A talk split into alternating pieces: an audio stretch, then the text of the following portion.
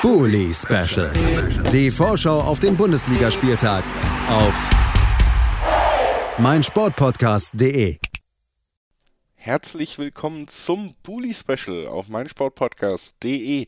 Mein Name ist Julius Eid. Wie immer darf ich euch zu diesem fantastischen Format begrüßen und wie immer wollen wir auf die Bundesliga gemeinsam schauen und haben ja jetzt gesagt, wir verändern das Format ein bisschen, probieren ein bisschen rum, wollen äh, Woche für Woche auch mal so Schwerpunkte setzen auf einzelne Vereine oder besondere Themen. Das besondere Thema, das besonders, besonderste Thema dieser Woche, das ist natürlich ohne Frage die glorreiche Rückkehr des FC Köln nach Europa, was das auch für die Liga bedeuten könnte. Gleichzeitig natürlich auch die Frage im Sturm, da fehlt ja jetzt einer, der in der letzten Saison sehr wichtig war. All das wollen wir besprechen mit Thomas Reinscheid von fc.com. Hallo Thomas. Hallo zusammen. Ja, ich habe ja schon so ein ähm, so ein Fass oder mehrere Fässer aufgemacht in der Anmoderation rund um den FC Köln. Aber fest steht erstmal, wir nehmen am Donnerstagmorgen auf. Heute Abend ist die Rückkehr nach Europa, wenn man es so nennen will. Köln empfängt Fehervar FC in der Europa Conference League Playoff Runde. Und äh, deswegen natürlich die allererste Frage, wie fühlt sich das an? Wie, wie bist du drauf? Es ist tatsächlich, es kribbelt. Ähm, ich glaube, es ist Wahnsinn, wenn ich mal so durch meine Twitter-Timeline und Instagram-Timeline äh, schaue, wie viele Leute jetzt schon on fire sind, was den FC anbetrifft. Also wie viele Stories man sieht, wie, viel, wie viele Leute schon sich auf heute Abend freuen. Das geht mir nicht anders. Also ich glaube, ähm, äh, einer hat es auf Twitter geschrieben, hätte man ihm 2016 gesagt, dass äh, er in sechs Jahren äh, zweimal Europapokal spielt mit dem FC, das hätte keiner geglaubt. Ich hätte es nach dem letzten Mal Europa auch nicht geglaubt, dass er echt brutal in die Hose gegangen ist, ähm, dass man 2022 ähm, Europapokal in Köln sieht. Und ich glaube, das ist zumindest vor dem Sportlichen jetzt erstmal ein absoluter Feiertag für den ersten FC Köln. Das äh, sollte man genießen und das sollte man tatsächlich auch so wahrnehmen. Es ist nur die Europa Conference League und es ist nur ein Playoff-Spiel. Also es geht noch darum, die Gruppenphase zu erreichen. Aber es ist sportlich schön, wirtschaftlich wichtig und ähm, fürs für Föhl, wie es in Köln ähm, immer heißt, ähm, enorm schön.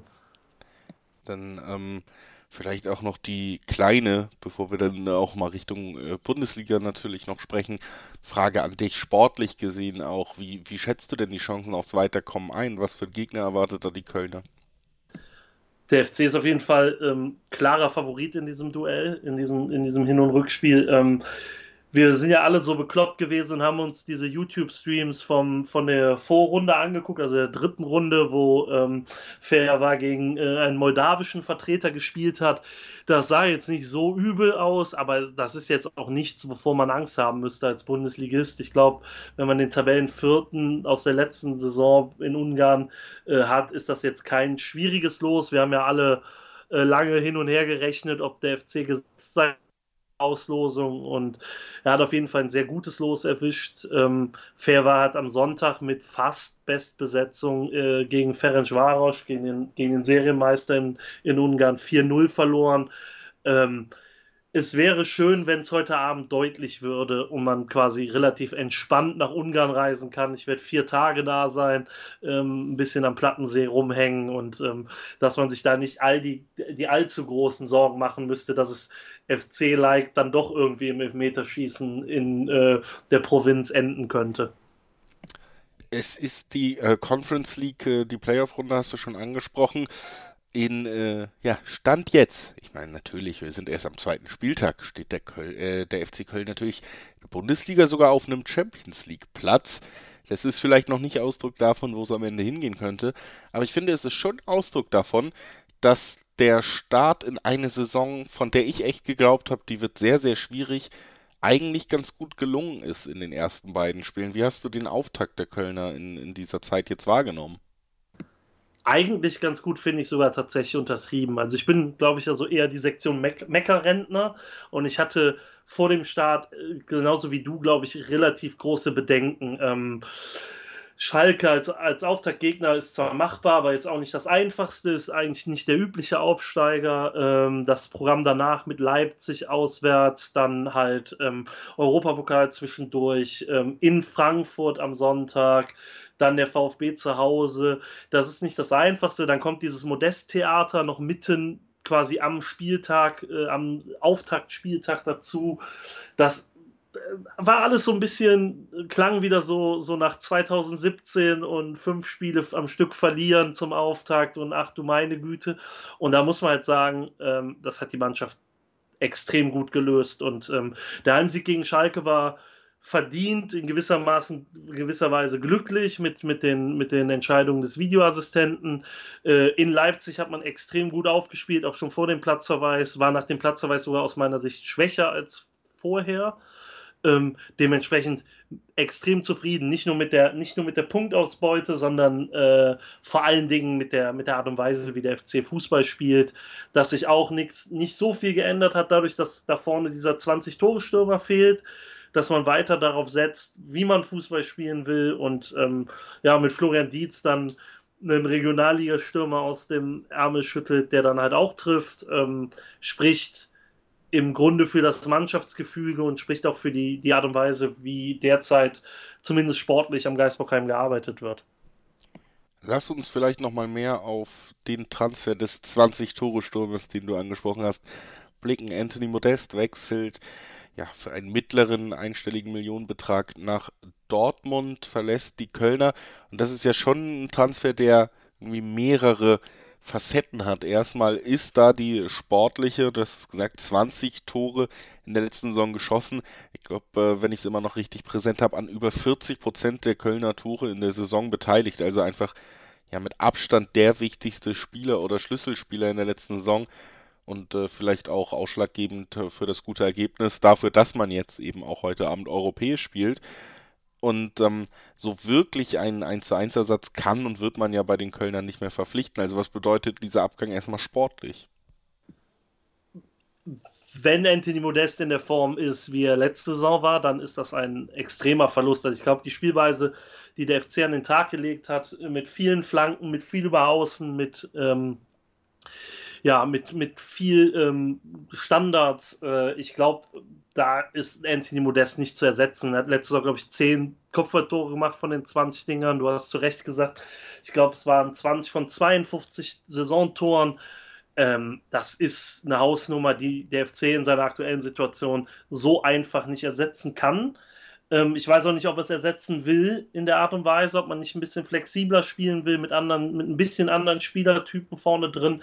Aber rein sportlich ist das, ist das äh, ein Riesenschlag ins Kontor gewesen. Man darf aber auch nicht vergessen, Anthony Modest hatte vorher zweieinhalb extrem enttäuschende Jahre in Köln.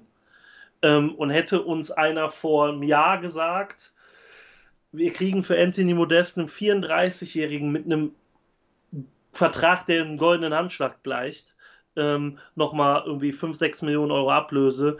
Ich glaube, das hätte in Köln auch jeder genommen. Und ähm, deswegen, Anthony ist ein Stürmer, der sehr von seiner, von seinem, vom Vertrauen lebt, von, von seinem Selbstbewusstsein. Und ähm, ja, keiner weiß, ob der so, so eine Saison nochmal wiederhol hätte wiederholen können. Aber natürlich, die Qualitäten, die er hat, ähm, die kriegst du als erster FC Köln vermutlich so nicht, nicht bezahlt und nicht, nicht geholt. Äh, da brauchen wir nicht drum reden. Im Kader dann jetzt zuletzt sogar auf dem Platz hat man Dietz gesehen in dieser Position. Es äh, gibt weiterhin Anderson, der äh, doch nicht wechselt, so wie es jetzt aussieht, sich aber auch nicht durchsetzen kann im Training. Das wurde ja relativ deutlich gesagt. Und es gibt Steffen Tigges, der ja bei Borussia Dortmund in der letzten Saison auch so eine Nebenrolle gespielt hat, jetzt zu den Kölnern gewechselt ist. Wem traust du da am ehesten zu, vielleicht über die gesamte Saison diese Rolle einzunehmen? Oder glaubst du, ja, wenn man in dieser Konstellation reingeht, wird da doch auch relativ viel rotiert werden? Ich frage auch als Kickbase-Manager. die ganzen Communio und Kickbase-Leute, die, die einen da fragen, ja, ähm, ich glaube am ehesten natürlich Steffen Tigges. Ich glaube, dafür ist er auch geholt worden. Was man halt nicht vergessen darf, was immer so ein bisschen in den Hintergrund gerückt ist, ähm, dass er eine ziemlich schwere Sprunggelenksverletzung hatte in Dortmund noch ähm, und dementsprechend mehr oder minder gerade noch im Aufbautraining ist, hat schon für die Amateure vom FC gespielt, ähm, zwei Spiele jetzt. Äh, und ja, muss man schauen, wann er das erste Mal so wirklich Startelf-tauglich ist. Aktuell ist es Florian Dietz, der seine Sache ähm, sehr, sehr gut macht. Ähm, letztes Jahr in der Regionalliga überzeugt. Ähm, ja, aber halt jetzt nicht der Stürmer, wo man sagt, ja gut, der macht halt 15 Saisontore. Ich glaube, die Mannschaft muss das insgesamt auffangen, muss insgesamt torgefährlicher werden. Ähm, äh, war schon mal ein guter Anfang tatsächlich so der das Spiel gegen, gegen Schalke mit drei verschiedenen Torschützen und ja, ich glaube, dass das personell ziemlich viel gewechselt wird. Man hat ja auch noch Adamjan als, als jemand, der vorne drin spielen kann. Marc Uth kann vorne drin spielen. Ich glaube, dass man da verschiedene Varianten sehen wird, die allesamt ein bisschen mehr auf, ja, gegen wen spielen wir und äh, wie viele Spiele hatte man in der Woche. Man darf nicht vergessen, sollte sich der FC für die Conf Europa Conference League Gruppenphase qualifizieren, wartet eigentlich bis Mitte November, bis diese unsägliche WM-Pause äh, naht. Ähm, eine englische Woche nach der anderen und da wird der FC viel wechseln müssen, glaube ich, um äh, halbwegs frisch zu bleiben und ja, da werden, glaube ich, alle ihre, ihre Bewährungschancen bekommen, außer, glaube ich, Sebastian Andersson. Das Thema dürfte erledigt sein, wenn man seine Leistung in der Vorbereitung sieht, seine Leistung im Training äh, hört und ja, auch sein Wechselwille. Ich gehe davon aus, dass er noch irgendwie gehen wird, aber ähm, ja, vielleicht holt man auch noch einen weiteren, ist ja noch, ist ja noch, ähm, noch ein paar Wochen, noch zwei Wochen Zeit äh, im Transferfenster und ich glaube, dass ähm, wenn der FC sich für die Europa Conference League Gruppenphase qualifiziert, zumindest im Sturm noch personell nachgelegt werden wird, mit wem auch immer. Cordoba? wäre, glaube ich, keine schlechte Wahl für die Art und Weise, äh, wie Steffen Baumgart Fußball spielt. Ich bin mir aber nicht sicher, ob man dieses Konstrukt mit dem, wir leihen die Menschen, die in Russland Fußball spielen, ein Jahr aus und dann gucken wir mal. Ähm, ist, aber es hängt, glaube ich, von den Alternativen ab. Ich glaube, es ist nicht so, dass, äh, dass der FC aus dem Vollen schöpfen kann und es ist auch nicht so, als ob der Markt jetzt so unfassbar viel hergäbe. Das heißt, wenn der nur ein Jahr spielt, spielt er halt nur ein Jahr hier. Aber ähm, ich gehe davon aus, dass man eher eine andere Lösung wählen wird. Aber wie die aussieht, schwierig zu sagen. Man hat auch ähm, ja, bei den bisherigen Transfers gesehen, dass man jetzt nicht immer auf das Naheliegendste setzt. Relativ ja, viel los bei den Kölnern dann doch und viele Fragezeichen noch, gerade wenn man eben Dreifachbelastung spielt, Zweifachbelastung, Pokal hat man sich ja entschieden, nicht mehr mitzuspielen, wenn ich mich richtig erinnere. Kannst du das kurz bestätigen? Ich bin ja, das ist äh, korrekt so, auch wenn ich das gerne verdrängt hätte. Aber ja, ähm, oh, das wir haben ja uns eigentlich nur noch zwei Wettbewerbe zu spielen, weil Wettbewerbe, die RB Leipzig gewinnt, möchte der 1. FC Köln nicht mehr dran teilnehmen. Sehr gut, ich sehe, man, du hast dir da was zurechtgelegt, was das, was das rechtfertigt in der ersten Runde. Ähm, äh, was ich eigentlich fragen wollte, ist, nachdem wir jetzt eben auch über diese sportlichen Auswirkungen geredet haben, vom Stürmerwechsel, was das vielleicht bedeuten kann.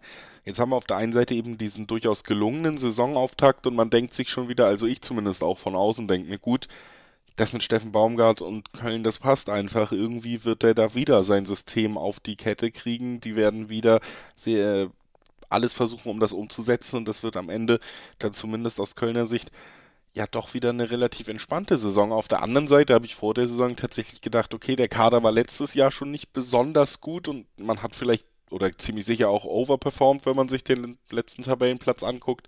Jetzt gibt man Modest auch noch ab. Es kommt ein Wettbewerb dazu. Das könnte auch richtig schnell richtig bitter werden für die Kölner. Du hast eben selber gesagt, manchmal bist du auch eher so äh, Company-Pessimist. Ähm, was glaubst du jetzt nach dem Saisonauftakt? Wo geht das eher hin in diesem Jahr?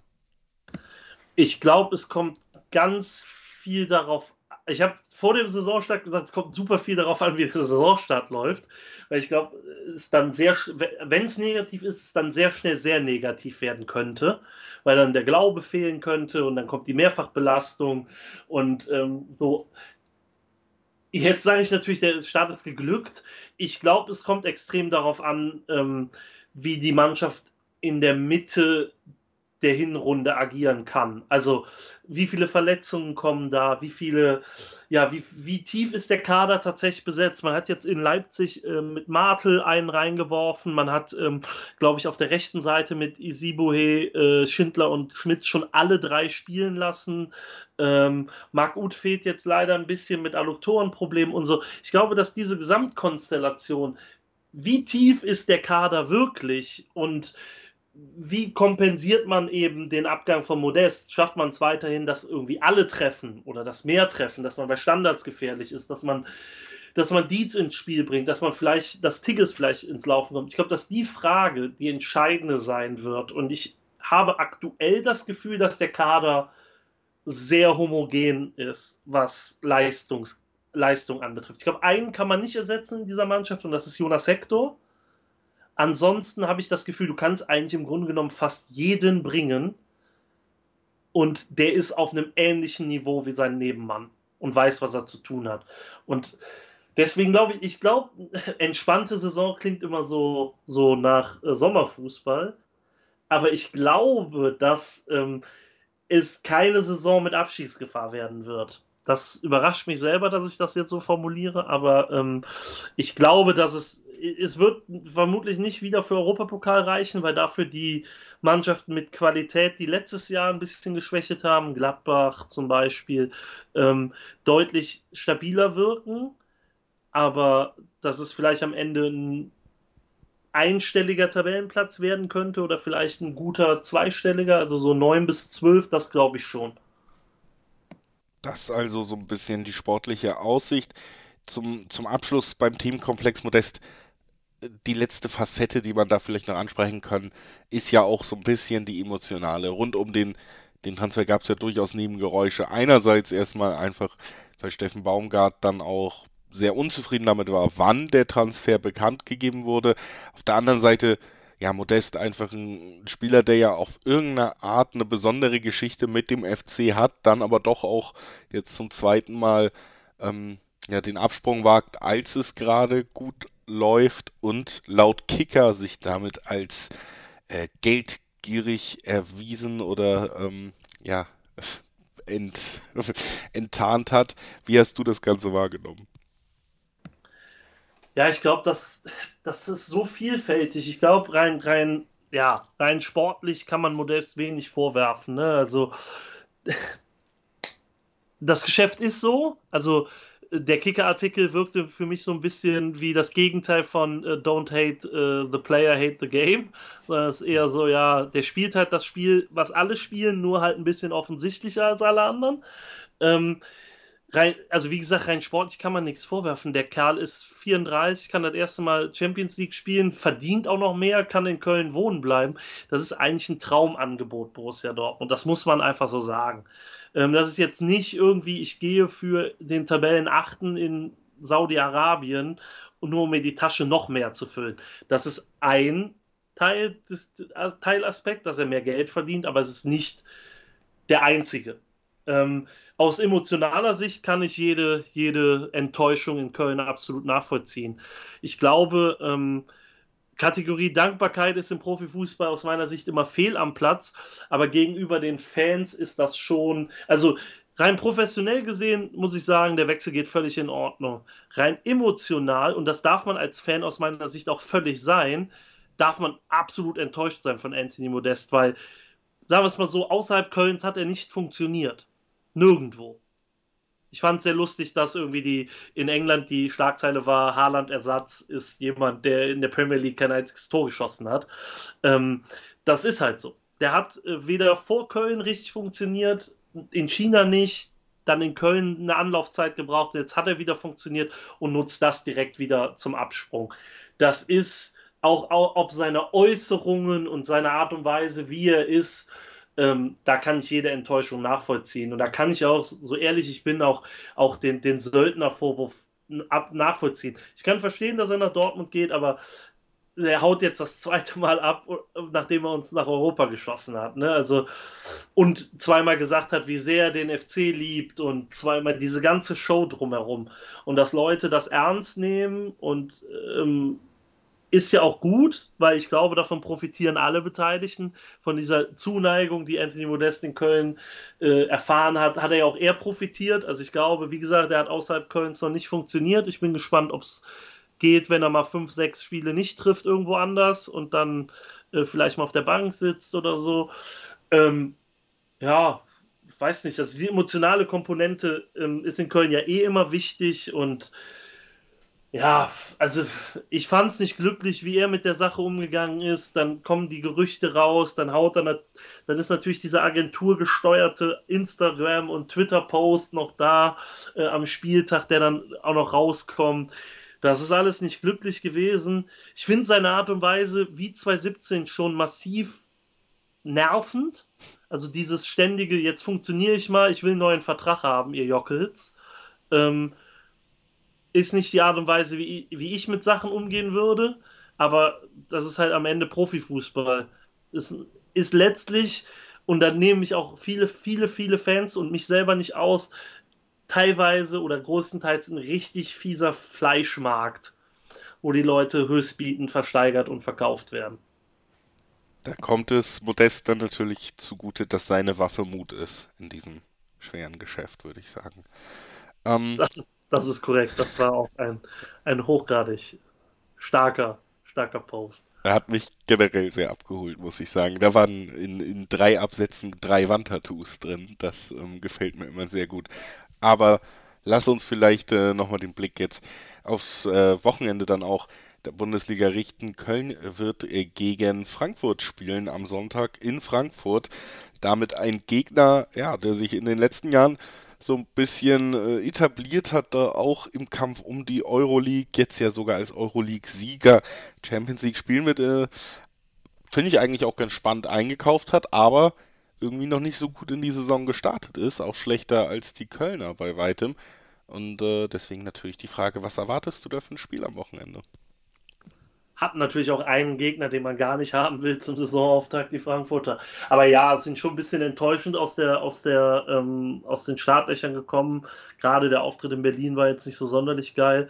Ähm, ich glaube, deswegen sind die erst besonders heiß. Also ich glaube, werden die genauso mit drei, vier Punkten gestartet wie wir ähm, glaube ich, dass das eine angenehmere Aufgabe wäre. Ich glaube, da ist ziemlich viel Wut im Bauch ähm, nach, nach dem Hertha-Auftritt. Und ähm, ja, in Frankfurt zu spielen gegen diese Frankfurter Mannschaft ist selten ange richtig angenehm, aber ich hatte das Gefühl, unter Baumgart hat der FC Frankfurt drauf. Also zu Hause hat man sie geschlagen, auswärts war man in einem wankelmütigen Spiel zeitweise deutlich besser und hätte deutlicher als 1-0 führen müssen. Ähm, ja, ich hoffe, dass die Frankfurter sich immer noch nicht gefunden haben mit den doch, wie du ja auch gesagt hast, sehr spannenden Neuzugängen und noch nicht so gut im Lauf sind. Und ja, ich hoffe, dass der FC das ausnutzen kann. Ähm, vielleicht mit ein bisschen Euphorie, äh, die man heute Abend tanken kann. Vielleicht ein klarer Sieg gegen, gegen Fair war und dann kann man doch deutlich entspannter da reingehen. Weil jetzt ist man in der Situation nach den, nach den vier Punkten und dem guten Auftritt in Leipzig, dass man eigentlich nicht muss. Also Punkten muss man nicht zwingen. Wenn man verliert in Frankfurt, steht man bei vier Punkten nach drei Spielen, davon zwei Auswärtsspiele, zwei schwere Auswärtsspiele. Ähm, ich glaube, damit, selbst damit könnte man zufrieden sein, aber natürlich ähm, glaube ich, dass äh, ja, Steffen Baumgart mir dafür vermutlich ähm, die Kauleiste polieren würde, wenn ich sowas formuliere. Ähm, der will da gewinnen und ich glaube, so wird die Mannschaft auch rangehen. Es dürfte allerdings personell ein bisschen rotiert werden. Also ich glaube, dass auch heute Abend eine ganz gänzlich andere Mannschaft auf dem Platz stehen wird als am Samstag gegen Leipzig. Und ähm, das wird gegen Frankfurt dann vermutlich genauso sein. Also kann man auch so ein bisschen davon ausgehen, dass diese vielbeschworene Doppelbelastung durch den Wettbewerb dann erst richtig kicken wird, wenn man sich qualifiziert, wenn es dann gegen vielleicht auch ohne das äh, ja, despektierlich zu meinen, vielleicht nochmal größere Gegner geht. Ja, glaube ich schon. Und jetzt hat man ja noch nicht mal Reisestress, man spielt in Köln. Ähm, ich glaube tatsächlich, dass aktuell in der. Ich glaube, dass die Belastung sich addiert. Ich glaube, das hat man bei Frankfurt gesehen. Das Problem sind nicht die ersten drei, vier, fünf, sechs englischen Wochen. Nur irgendwann bist du im Kopf und in den Beinen so müde, weil du alle drei Tage Fußball spielen musst. Ähm, wenn der Kader es halt nicht anders hergibt, ne, dass du immer, dass immer fast immer dieselben ran müssen. Und ich glaube, dass das, äh, ich glaube, Doppelbelastung wird erst ein Thema vielleicht im Oktober werden oder sowas, wenn die Jungs halt nicht gerade erst drei Wochen in der Saison stehen. Also ich glaube, für, für Sonntag glaube ich nicht. Und ich glaube auch, wie gesagt, dass das relativ viel rotiert wird. Also ich glaube, dass auf vier, fünf vielleicht sogar sechs Positionen eine andere Mannschaft auf dem Platz stehen könnte als jetzt heute Abend. Dann äh, würde ich dich noch um deinen Tipp bitten für das Spiel zwischen Frankfurt und Köln am Wochenende. Ich bin da mal tatsächlich salomonisch und äh, glaube, dass es 1-1 ausgeht. Vielleicht trifft ja Mario Götze, das wäre für mein Kicker-Team gar nicht so schlecht. Ähm, aber ansonsten, ähm, ja, ich glaube tatsächlich, dass, dass das ein Spiel auf Augenhöhe wird und ähm, am Ende entscheidet dann vielleicht eine Aktion und ja, aber ansonsten gehe ich davon aus, dass das ein Unentschieden wird. Für mein äh, Team wäre ein Tigges-Comeback sehr, sehr wichtig. Wie sieht es denn da an der Front aus?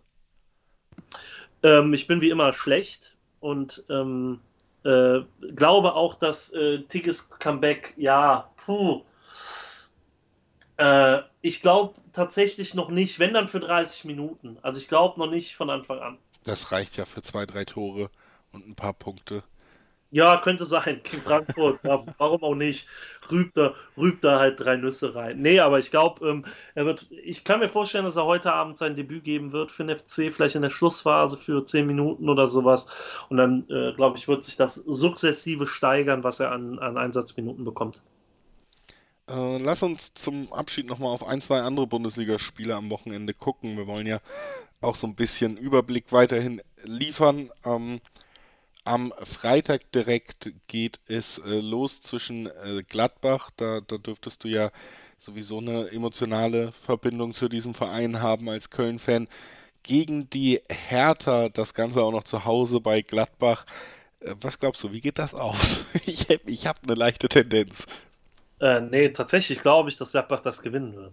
Ja. Weil ähm, Gladbach sehr, also zu Hause in den letzten Jahren, also im letzten Jahr nicht so wirklich, aber davor die Jahre eigentlich immer recht, recht gut war. Ähm, und Hertha, also ja, Hertha ist, ne? Und ähm, ich gehe davon aus, dass das, ein, dass das sogar ein ziemlich deutlicher Heimsieg werden wird. Dann äh, Fehlstart, auch Nachbarschaft, deswegen können wir das ja vielleicht mal in diesem Rahmen halten. Fehlstart gab es für Bayer Leverkusen. Die müssen jetzt gegen Hoffenheim ran. Glaubst du, die, die können sich da so langsam rauswühlen oder wird das jetzt wieder so eine Szenerie, wo dann äh, Roger Schmidt an Spieltag 5 zurückkehren muss nach Leverkusen? Oh Gott, kriegt man den aus Lissabon zurückgeeist, ähm, weil, äh, losgeeist, weiß ich gar nicht. Äh, ich glaube tatsächlich, dass Leverkusen sich daraus befreien wird. Also Hoffenheim war ähm, jetzt so semi-gut. Also ich glaube, gegen Bochum sich wieder reingewämst in die Partie nach 0-2 Rückstand. Aber ich glaube, dass, dass die äh, immer noch ziemlich instabil sind und äh, Leverkusen hat eine Offensivqualität. Also das Spiel auch so, musste eigentlich gewinnen. Ich glaube, das weiß äh, Raphael Giekewitz selber nicht, wie er das Spiel gewonnen hat für Augsburg. Ähm, dementsprechend glaube ich, dass, dass Lev das machen wird, auch wenn äh, mir das, ja gut, wobei es in dem Duell auch einfach völlig egal ist, wer da gewinnt. Also ich glaube auch, dass nach dem Wochenende keiner Notiz genommen hat von diesem Spiel, aber ja. Dann noch der Abschluss des Wochenendes. Bochum empfängt Bayern. Da haben wir letztes Jahr einen spektakulären Sieg des Aufsteigers gesehen. Kann man das in diesem Jahr wiederholen oder ist Bayern einfach ja unaufhaltsam auf dem Weg Richtung Titel 11? Letzteres. Ich glaube, die Bayern sind derzeit so in der Phase, ähm, nicht wie äh, in Bo als man in Bochum verloren hat, war man, glaube ich, in so einer Phase, wo da war man so gut wie durch und ähm, ja, hat dann eher so konzentriert auf die anderen Aufgaben. Ich glaube, dass aktuell der FC Bayern einfach komplett ins Rollen kommen will und ja auch ins Rollen kommt. Also ich glaube, ähm, da tun mir die Bochumer jetzt schon ein bisschen leid, ehrlich gesagt. Ich glaube nicht, dass das was wird. Tut mir leid für Bochum. Ich glaube, die haben jetzt zweimal sehr unglücklich verloren zum Saisonstart und dann die Bayern zu haben, die einen vermutlich einfach nur den Arsch versohlen werden, das ist nicht schön. Das ist nicht schön, da hast du recht. Schön war aber, dass du heute bei uns warst, um über den FC zu sprechen und auch natürlich für diesen kleinen Rundumschlag am Ende noch. Vielen Dank an Thomas Reinscheid von fc.com. Danke dir. Immer gerne, immer gerne. Wir gehen in eine kurze Pause Und dann äh, nutzen wir den Rest der Episode, um noch einmal FC, den FC Augsburg zu zelebrieren, denn der hat das erste Mal in der Vereinsgeschichte Bayer Leverkusen besiegen können.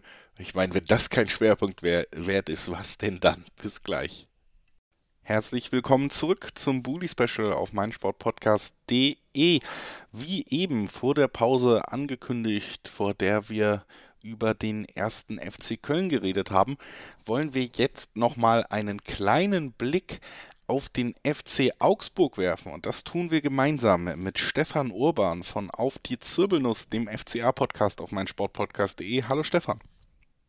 Servus. Ja, ich habe es äh, vor der Pause schon angekündigt, das hast du natürlich nicht gehört, da warst du noch nicht hier.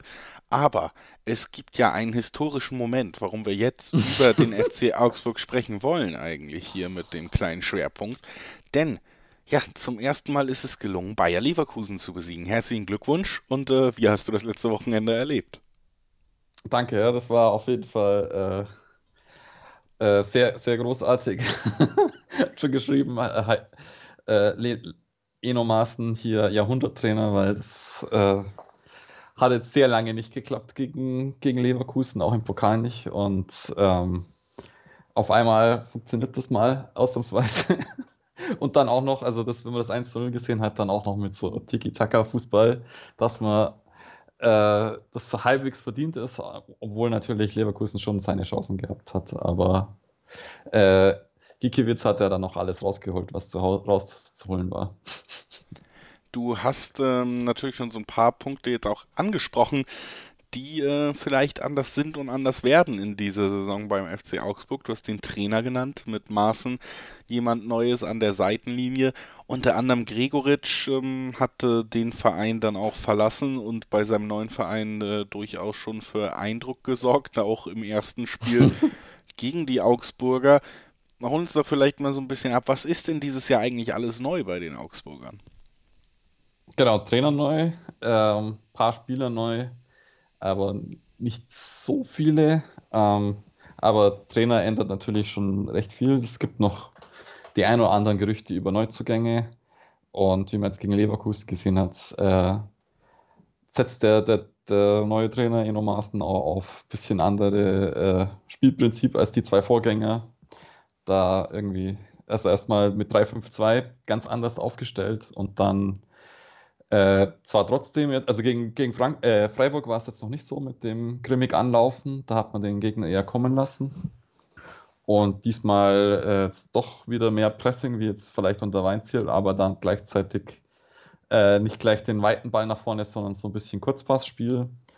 Das ist auf jeden Fall schon mal so die nächste Evolutionsstufe hat natürlich fürs einmal jetzt funktioniert gegen Leverkusen mit diesem Kurzpassspiel. Das, das 2 zu 1 war dann wieder sehr langer Ball vom Torwart.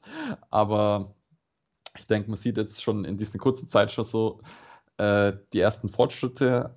Da wird man jetzt natürlich noch schauen, wenn jetzt vielleicht nochmal weitere Neuzugänge kommen, äh, wie, wie sich das dann da noch verfestigt, der neue, neue Fußball, den man spielen will. Und natürlich, was man jetzt auch hofft, dass natürlich der eine oder andere Jugendspieler auch seine Einsatzzeiten bekommt. Da war Weinziel sehr sparsam. Gibt es ähm, da auf der Zugangsseite Gerüchte oder auch vielleicht ganz offensichtlich Bedarf, den du ausmachen kannst? Ähm, also bis vor dem Wochenende hätte man jetzt so noch sehr stark davon ausgegangen, dass vielleicht noch ein Torwart kommt nachdem er mit Giekewitz jetzt ein bisschen unzufrieden war, dass er äh, sowohl auf der Linie nachgelassen hat, als nie wirklich so mitspielender Torwart war. Deswegen wollte man ja eigentlich den Torwart von Mainz, der Finn Damen, und der hätte auch zu uns gewollt, aber da hat der, der Manager von Mainz äh, Heidel noch gemeint, ja, er möchte gerne noch warten bis zu dem Spiel, wo wir jetzt dann gleich besprechen werden, bevor er den ziehen lässt. Und Gikiewicz hat das anscheinend als sehr krassen Ansporn gesehen, sich da gegen Leverkusen komplett einen rauszuhauen. Und ist ja dann auch automatisch in alle Mannschaften des Spieltags reingewählt worden.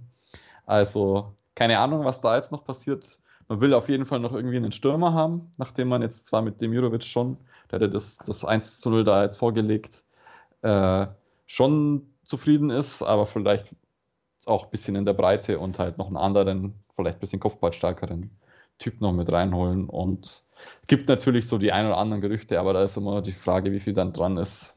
Genau.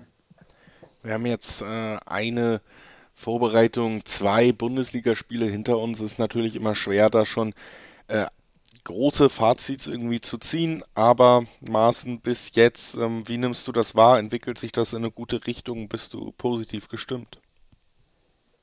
Also jetzt nach dem Sieg gegen Leverkusen schon. Also das 4 zu 0 gegen Freiburg, das war dann schon wieder so, so grenzwertig.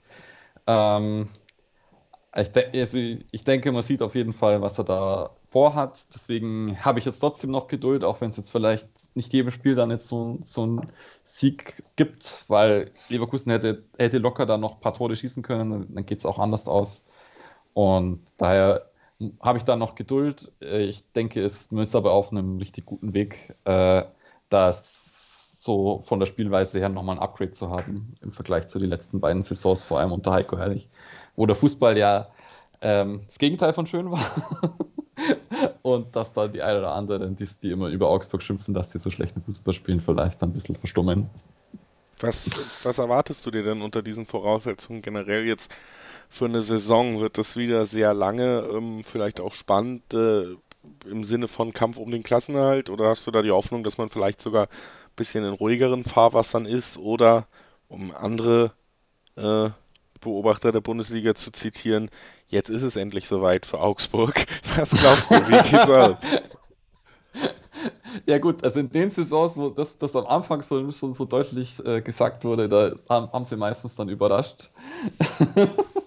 ähm, ich hoffe, dass, dass es auf jeden Fall ruhigere Fahrwasser werden, jetzt mit dem Sieg gegen Leverkusen. Es waren auf jeden Fall auch wieder wichtige Punkte. Jetzt muss man halt schauen, dass man gegen Mainz dann nochmal anschließen kann. Die sind äh, im Gegensatz zu Leverkusen eigentlich eher unsere Kragenweite und ähm, wenn man dann jetzt da wieder drei Punkte holt, dann sammeln sich die schon langsam nach drei Spieltagen dann eh schon äh, relativ viel Ausbeute und ähm, es wäre natürlich gut, dass man frühzeitig mal wieder den Klassenerhalt sicher macht. Ähm, das ist natürlich dann immer so verbunden mit dieser Drei-Punkte-Regel, macht man halt teilweise richtig große Sprünge teilweise und äh, wenn man dann zur, Halb äh, zur Winterpause schon recht gut dasteht, natürlich, kann man natürlich teilweise schon von Europa einmal träumen, aber das ist, glaube ich, noch eine no Nummer zu groß, aber so, so äh, Platz 12 aufwärts wäre natürlich schon mal gut, vor allem wenn man dann nicht äh, ständig unten drin hängt. Ja. Man merkt auf jeden Fall noch ein bisschen äh, Euphorie auch mitschwingen vom letzten Wochenende bei der Einschätzung, glaube ich. ähm, Lass uns dann auch noch aufs Wochenende gucken. Du hast es jetzt ein paar Mal angesprochen. Äh, Augsburg gegen Mainz ist das Duell am Wochenende, wo die Augsburger im Einsatz sein werden. Heimspiel wird es sein. Ähm, da hat man ja quasi den Saisonauftakt gegen Freiburg dann doch recht spektakulär in den Sand gesetzt. Jetzt die zweite Chance, da ein gutes Ergebnis zu liefern. Gleichzeitig Mainz, ähm, ein Verein, ja, der auswärts sich auch besonders schwer tut. Zumindest äh, im letzten Jahr unter Svensson war das wirklich ein deutlicher Unterschied zwischen den Auftritten zu Hause und denen in der Ferne. Was glaubst du, was erwartet uns an diesem Wochenende? Ähm, also ich hoffe, dass wir da jetzt den Schwung mitnehmen und zumindest auch äh, offensiver an die Sache rangehen. Äh, ich hoffe, dass uns dann Mainz auch vielleicht eher ein bisschen das Spiel machen lässt und dass dieses Kurzballspiel, was jetzt äh, so angedacht ist, dass das vielleicht auch weiterhin so ein bisschen die Früchte trägt und dass es zumindest äh, dann, äh, wenn Mainz ihre, seine Vorstöße natürlich haben wird, äh, die Abwehr jetzt dann hält. Muss man natürlich auch schauen, jetzt, ob Baumgartlinger gleich startet, weil Grueso anscheinend so eine Fußprellung hat. Ähm, das wird auf jeden Fall auch spannend. Äh, und ansonsten äh, denke ich aber, wird sich vom, vom Kader her nichts ändern, weil äh, ich glaube, die meisten Trainer dann, wenn sie gewinnen, eh nichts umbauen wollen. und deswegen denke ich höchstens, dass Baumgartlinger rein, reinrotieren wird. Was bedeutet das am Ende fürs Ergebnis? Oh, äh, ich tippe, wir bleiben beim 2 zu 1. Und da wäre ich dann schon sehr zufrieden. Oder mehr als zufrieden. 2-1 für Augsburg gegen Mainz. Der äh, Tipp von Stefan Urban bei diesem Spiel am Wochenende. Ähm, Lass uns äh, vielleicht auch noch gemeinsam auf ein, zwei andere Partien des Wochenendes blicken. Haben wir eben auch mit äh, Thomas schon gemacht, mit dem wir über Köln geredet haben hier. Ähm, und ähm, suche jetzt mal ein paar andere Partien raus, die vielleicht noch spannend sind an diesem Wochenende. Stuttgart gegen Freiburg. Ähm, hast du da ein uh. Gefühl, wie es ausgehen könnte? Ähm, Also ich denke, Freiburg ist schon ziemlich stark aktuell und äh, Stuttgart ist, glaube ich, noch so ein bisschen auf der Suche nach der Form. Ähm, denk, also für Freiburg hat es jetzt gegen Dortmund nicht gereicht, aber sie haben ja trotzdem, glaube ich, ein, ein, zumindest die Führung gehabt, zeitweise. Und gegen uns ja eigentlich schon so das aufgezeigt. Gregoritsch hat jetzt in beiden Spielen getroffen. Ich denke, dann wird er gegen Stuttgart am leichtesten noch treffen. Und ähm, ja, Stuttgart wird wahrscheinlich auch wieder eine schwere Saison haben, weil sie, glaube ich, nicht so den ganz großen Schritt nach vorne gemacht haben und der einen oder anderen sogar abgeben mussten. Deswegen denke ich, dass das da relativ klar für Freiburg wird, auch wenn es in, in Stuttgart ist, wo es vielleicht dann äh, in diesem äh, baden-württembergischen Derby vielleicht, oder gut, darf man auch nicht nennen, sagen. ich glaube, das darf man nicht. Da, da gibt es dann auch Widerspruch. Äh, lass uns den Podcast abschließen. Noch ein weiteres äh, Spiel, kurzer Blick drauf, du hast sie eben schon angesprochen.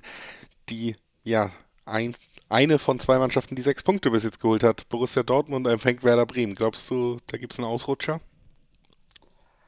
Äh, Dortmund ist da immer sehr gut dafür. Ähm, vor allem gegen Mannschaften, wo man jetzt sagen würde, die sind so eher Abstiegskampf, Aufsteiger. Aber ich denke, das haben sie ja modest. das habe ich sehr überrascht, dass sie den haben. Und, und vor allem dann so, so Routiniers wie Wolf, da würde ich mal annehmen, dass sie jetzt am Anfang der Saison noch nicht so viel anbrennen lassen.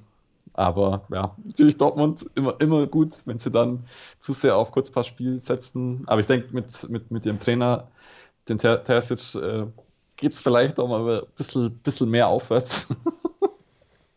also tippe ich mal auf Sieg Dortmund. Also, der perfekte Saisonstart von Dortmund könnte auch gegen Werder weitergehen. Ich äh, sage Dankeschön, Stefan Urban von Auf die Zirbelnuss, dass du heute bei uns warst und uns einen kleinen Einblick geliefert hast äh, nach diesem historischen Sieg gegen Leverkusen. Danke, dass du da warst.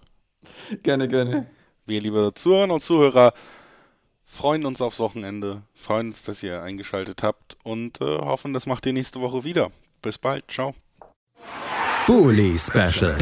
Die Vorschau auf den Bundesligaspieltag auf meinsportpodcast.de